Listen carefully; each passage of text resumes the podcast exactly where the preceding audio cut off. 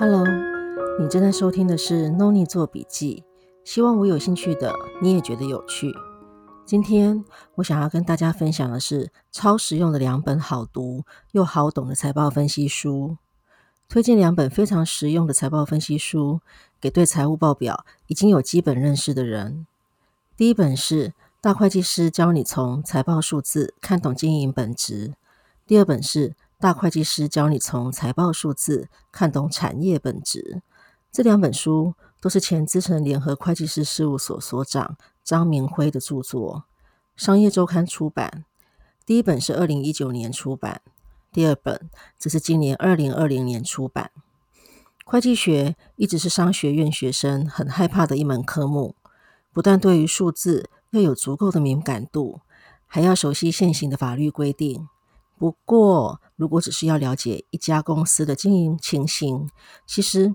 不用那么辛苦地学会计学，只要对于财务报表几个关键科目，加上一些财务比率分析的结果，应该就能有基本的认识了。对于公司的经营管理者或投资人来说，借由财务报表的数据资料进行财务分析，不仅可以了解公司目前的经营状况，甚至有机会推测公司未来的盈余表现。大学的财务管理课程都会有一个财务比率分析单元，目的就是以财务报表为基础，借由一些不会太难计算的财务比率，进行公司的营运、财务、绩效等等的分析。不过，因为授课时数有限，老师通常只能以一般知名大企业为例，比如台积电、红海。很多教科书甚至是以虚拟企业为例，让同学练习一下财务比率的计算。同一间企业不同年度之间做一下比较后，财务比率分析单元差不多就结束，进入下一单元了。大会计师教你从财报数字看懂经营本质，是前资诚联合会计师事务所所长张明辉退休后，将自身从业多年的经验与读者们分享，如何从财报数字认识企业经营的情形。隔一年又出了一本《大会计师教你从财报数字看懂产业本质》，则是以七大产业：电子组装业、IC 设计业。实体通路业、连锁餐饮业、生技医疗业、银行业及寿险业为例，提出不同产业间财报数字所反映的差异。假设大家平时都有看财报或财务比率的习惯，对于三大财务报表、资产负债表、损益表及现金流量表也都有基本的认识。以下几点是作者提出，加上我也觉得一般投资人比较容易忽略。或一般财务管理教科书不会提到的重点。第一点，营业活动的正现金流入，现金流量表常被大家所忽略。大部分的投资人都知道损益表的税后净利代表公司的获利状况。不过，企业有获利，不代表企业真的在当期有赚到相当的现金，又或者获利并非来自本业。而是业外的投资。企业的主要营业项目，也就是本业，应该要能创造足够且稳定的现金流入，也就是现金流量表中营业活动的现金流入必须足以支应投资活动及融资活动的现金流出，例如购买设备或现金股利的发放。第二点。资产负债表中的无形资产，通常是因为企业并购而产生的商誉或客户关系，通常与日常经营无关，因此金额越小越好。第三，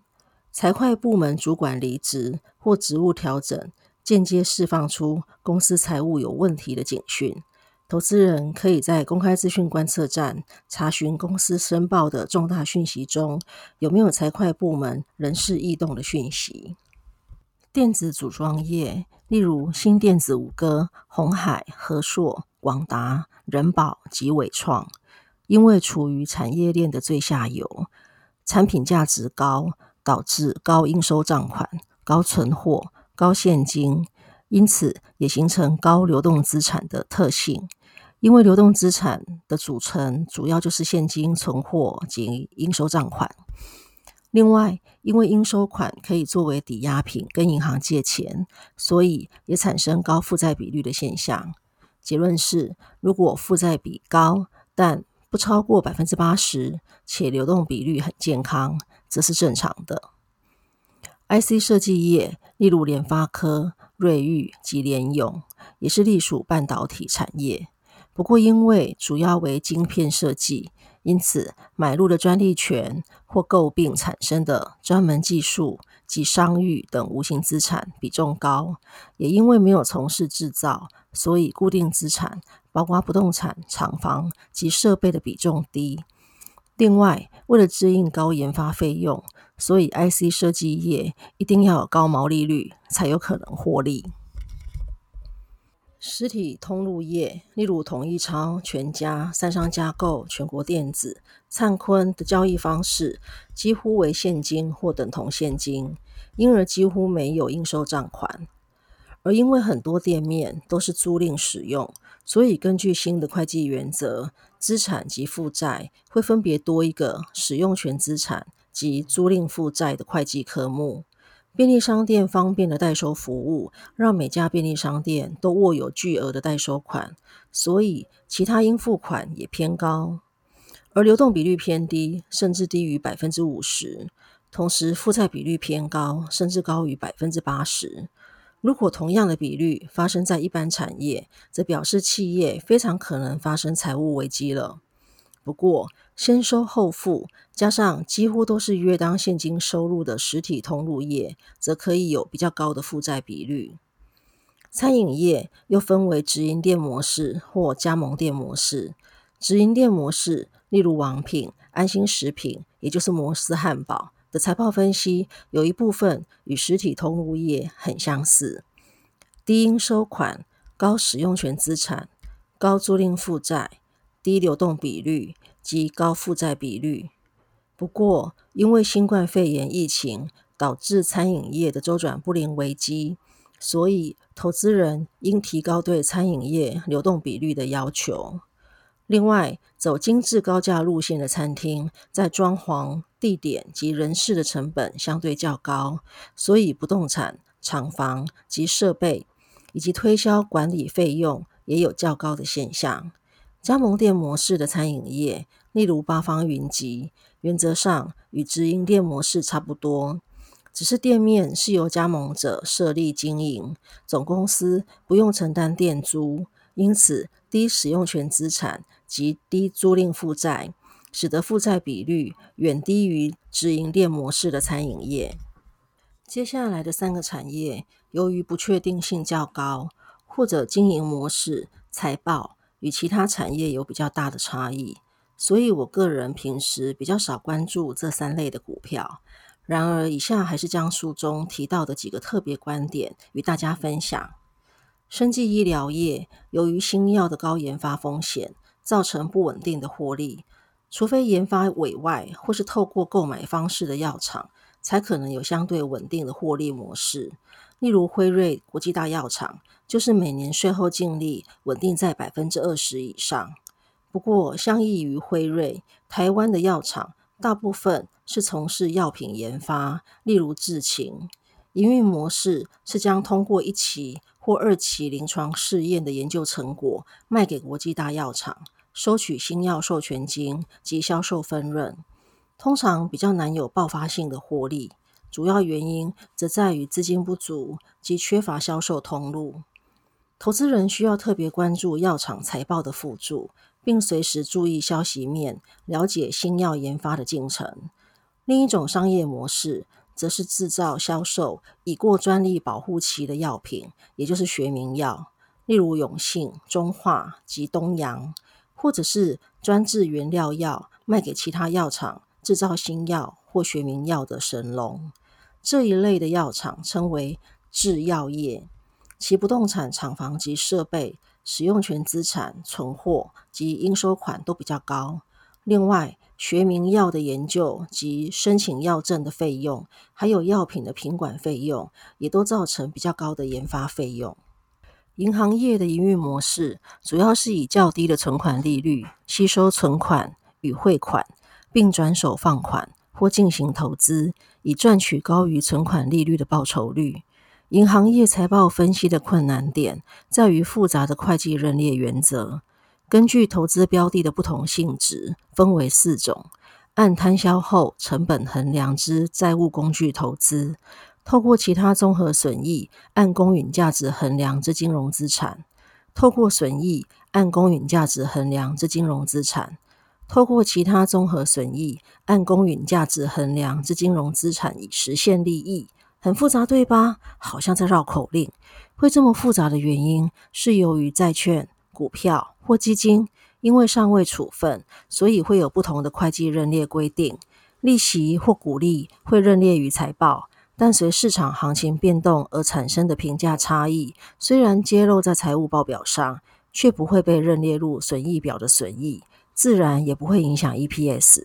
有些金融资产的价格变动，则必须认列为正式损益，就会直接影响 EPS。如此复杂的规定，大概只有职业会计师，而且还要执行过银行业的专业人士，才有办法解读财报了。作者建议投资人挑选低成本收益比、低预放比、高预期放款覆盖率、高 EPS 及高 ROA，也就是经营绩效稳定且事后呆账提列几率低的银行。最后一个寿险业的财报，竟然被作者形容为天书。我们就不难理解，身为普通投资人，要看懂寿险业财报是有多么困难了。寿险业的商业模式是收取保险金，转手投资于股票、债券、基金、商用不动产或放款，以赚取利息、价差或租金。同于银行业的是，针对不同的投资资产，有不同的会计认列规定。异于银行业的是，保险业需精算理赔金额，账列于负债中的责任准备。此外，只能从事担保放款或保证放款，也就是一定要有担保品或保证机构保证才能放款。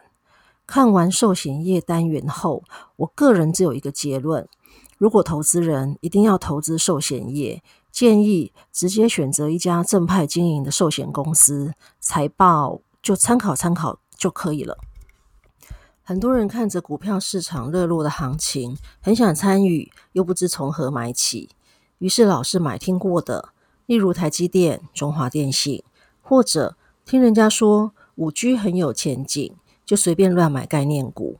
当然，受大家关注的产业，话题性高，的确比较有上涨的空间。只是同一产业的公司，也未必都是经营良好的企业。其实，任何的产业都有被低估或被高估的公司。与其听人家说，倒不如自己花时间好好做一些功课，学习自己评估投资标的。好比运动员，每一次的比赛有输有赢，借由每次的经验检讨成败的原因，未来才有进步的动能。投资也是如此，每一次的交易都应该有所依据，也许是参考产业分析。基本面分析或者技术分析，无论最后结果是赚或赔，借由每次交易经验来修正未来的投资决策，才能在未来提高投资胜率。